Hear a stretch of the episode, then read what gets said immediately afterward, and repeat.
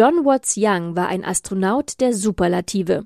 Nicht weniger als vier verschiedene Raumfahrzeuge hat er in sechs Weltraummissionen gesteuert. Zahlen bitte Classics. Vier Raumschiffe und ein Pilot. NASA-Urgestein John W. Young.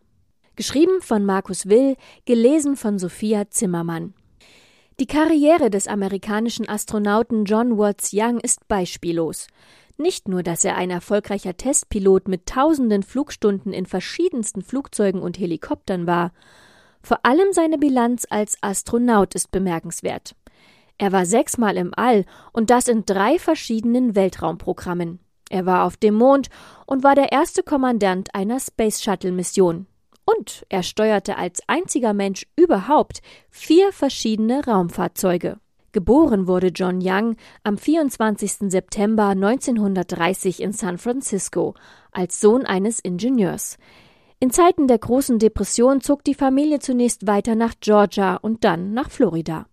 Der kleine John bekam vom Opa das Lesen beigebracht und interessierte sich seit frühester Kindheit für die Luftfahrt.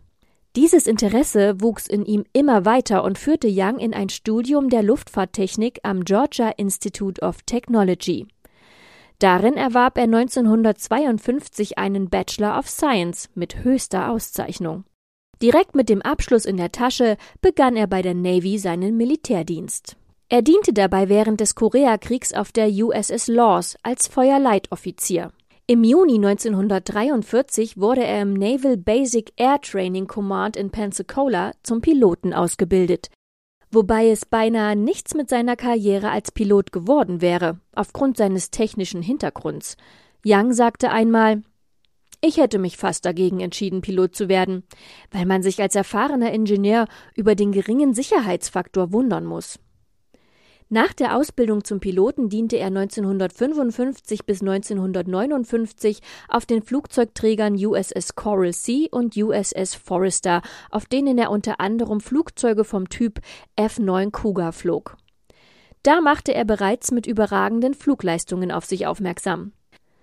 Daraufhin begann er ab 1959 als US Naval Test Pilot der School at Patuxent River und flog neben der F-8D auch die F-4B Phantom inklusive neuartiger Waffensysteme. Seinen trockenen Humor behielt er auch, nachdem es bei einem Test fast zu einer Kollision gekommen wäre.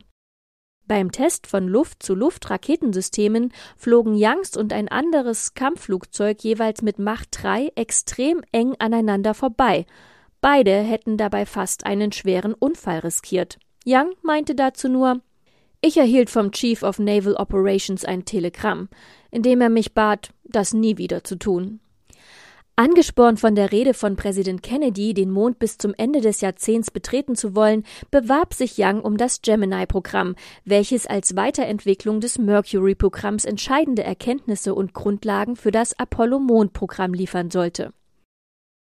Aufgrund von Umplanungen und krankheitsbedingten Ausfällen kam Young bereits im Gemini 3 zum Einsatz. Am 23. März 1965 war es soweit. Die Titan II Rakete hob mit John Young und Virgil Grissom an Bord ab. Ziele waren Tests der Rakete, der Kapsel und der Manövrierdüsen sowie drei wissenschaftliche Experimente. Der erste Flug zweier amerikanischer Astronauten in einer Kapsel verlief trotz kleinerer Pannen bei den wissenschaftlichen Experimenten weitgehend erfolgreich. Für Irritationen bis hin in den Kongress sorgte allerdings der Corned Beef Zwischenfall. Da Virgil Grissom die neu entwickelte Weltraumnahrung nicht mochte, schmuggelte John Young ein Corned Beef Sandwich in seinem Raumanzug, um es Grissom im All anbieten zu können. Allerdings ist es in der Tat keine gute Idee, ein Brot mit ins All zu schmuggeln. Die Krümel, die normalerweise beim Abbeißen auf den Boden fallen, fliegen dann durch die Raumkapsel und könnten im schlimmsten Fall die empfindliche Elektronik stören. Außerdem monierten Kongressabgeordnete, dass die für viel Geld entwickelte Weltraumnahrung verschmäht wurde. Der Karriere von Young tat der Zwischenfall aber keinen Abbruch. Der zweite Einsatz erfolgte 1966 mit Gemini 10. Hier wurden erfolgreich insgesamt zwei verschiedene Satelliten angesteuert und erstmals ein Raumschiff durch einen externen Antrieb eines der Satelliten angeschoben. Die Außeneinsätze verliefen nicht optimal, dennoch galt die Mission als erfolgreich. Mit Apollo 10 war Young als Pilot des Kommandomoduls Charlie Brown an der letzten Mission vor der Mondlandung involviert. Bis auf die eigentliche Landung wurden sämtliche Manöver geprobt, die für die Mondlandung notwendig waren. Bis auf einige Schwierigkeiten beim Wiederaufstieg verlief die Mission erfolgreich. John Young war dabei der erste Astronaut, der den Mond alleine umkreiste. In Apollo 13 war John Young als Ersatzkapitän vorgesehen. Als die Mission durch einen technischen Defekt im Kommandomodul einen dramatischen Verlauf nahm, half er als zeitweiliger Capcom-Verbindungssprecher bei der Kommunikation zwischen Houston und der Apollo 13 Crew. In Apollo 16 flog Young endlich als Kommandant zum Mond. Am 16. April 1972 hob die gewaltige Saturn V Rakete ab und setzte die Mondlandefähre Orion auf dem Mond auf. Es wurde der zweitlängste Mondaufenthalt überhaupt. Drei ausgedehnte Außeneinsätze mit dem Lunar Roving Vehicle wurden gefahren, in denen mehrere Experimente aufgebaut und durchgeführt und insgesamt knapp 96 Kilogramm Mondgestein mit zur Erde gebracht wurden.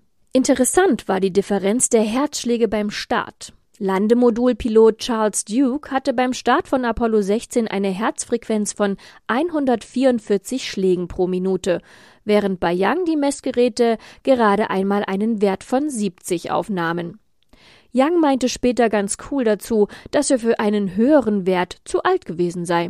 Auf dem Mond erreichte Young zudem die Information, dass der Kongress die Mittel für die Entwicklung des Space Shuttle bewilligt hatte, was sein nächstes Abenteuer werden sollte. Young übernahm 1973 erst die Space Shuttle Abteilung und ein Jahr später das Astronautenbüro. Diesen Posten hatte er bis 1987 inne. 1967 schied er zudem mit dem Dienstgrad Kapitän zur See nach 25 Jahren Dienst aus der Navy aus. Als erfahrenster Astronaut war es logisch, dass Young die schwierige Mission des Erstflugs eines STS, eines Space Transportation System, übernahm. Nicht nur, dass es der erste Flug eines wiederverwertbaren Raumschiffes war, es war auch das erste Mal, dass ein System bemannt seinen Erstflug hatte. Am 12. April 1981, genau 20 Jahre nach dem Erstflug des ersten russischen Kosmonauten Juri Gagarin in Vostok 1, flog das Space Shuttle Columbia als STS-1 ins All. Es war ein reiner Funktionstest. Nutzlast war ein Flugüberwachungssystem, um so viele Parameter wie möglich aufzuzeichnen. Von Computerproblemen vor dem Start abgesehen, verlief die Mission weitgehend reibungslos. Das STS-System funktionierte und war somit einsatzbereit. Die letzte Weltraummission Youngs war STS-9. Am 28. November 1983 hob mit Columbia das Space Lab ins All ab. Das Weltraumlabor wurde von der Europäischen Raumfahrtagentur ESA entwickelt und beigesteuert. Mit dem deutschen Astronauten Ulf Merbold war zudem erstmals ein ausländischer Astronaut an Bord. Merbold erinnerte sich an John Young als jemanden, der trotz dessen, dass er eine Raumfahrtlegende war und als Chef aller Astronauten galt, sich nicht zu schade war, um für die Forscher nach ihrem Tagewerk das Essen zuzubereiten. Die Experimente verliefen allesamt wie vorgesehen. John Young konnte noch einmal sein ganzes Können zeigen, als kurz vor der Landung zwei Computer und dann eine von drei Trägheitsplattformen ausfielen. Auch entzündete sich während der Landung im Heck ein Feuer und zwei von drei Auxiliary Power Units wurden beschädigt, die für die Hydrauliksysteme den Druck bereitstellten. Dennoch landete das Space Shuttle sicher in der Edwards Air Force Base auf Bahn 17. John Young blieb der NASA auch weiterhin erhalten. Insbesondere die Sicherheit der Astronauten lag ihm am Herzen. Schließlich starb sein erster Astronautenkollege und Freund Gus Grissom bei Belastungstests mit Apollo 1 und das maßgeblich durch Schlamperei bei der Entwicklung und dem Bau der Raumkapsel. Nach 42 Jahren ging Young 2004 in den verdienten Ruhestand und verließ die NASA zuletzt als technischer Direktor des Johnson Space Centers. Er brachte es in seinem Leben auf über 15.000 Flugstunden und 835 Weltraumflugstunden. Dabei stellte er viele Rekorde auf. Außerdem wurden ihm viele Ehrungen und Auszeichnungen zuteil die Navy Distinguished Service Medal mit Goldstern, von der Regierung erhielt er die Medal of Honor, die NASA verlieh ihm die Distinguished Service Medal mit drei Eichenlaub und die Exceptional Service Medal. 2013 erschien seine Biografie Forever Young, A Life of Adventure in Air and Space. Am 5. Januar 2018 starb John Watts Young in Houston an den Folgen einer Lungenentzündung. Mehr von Zahlen bitte gibt's auf Heise Online.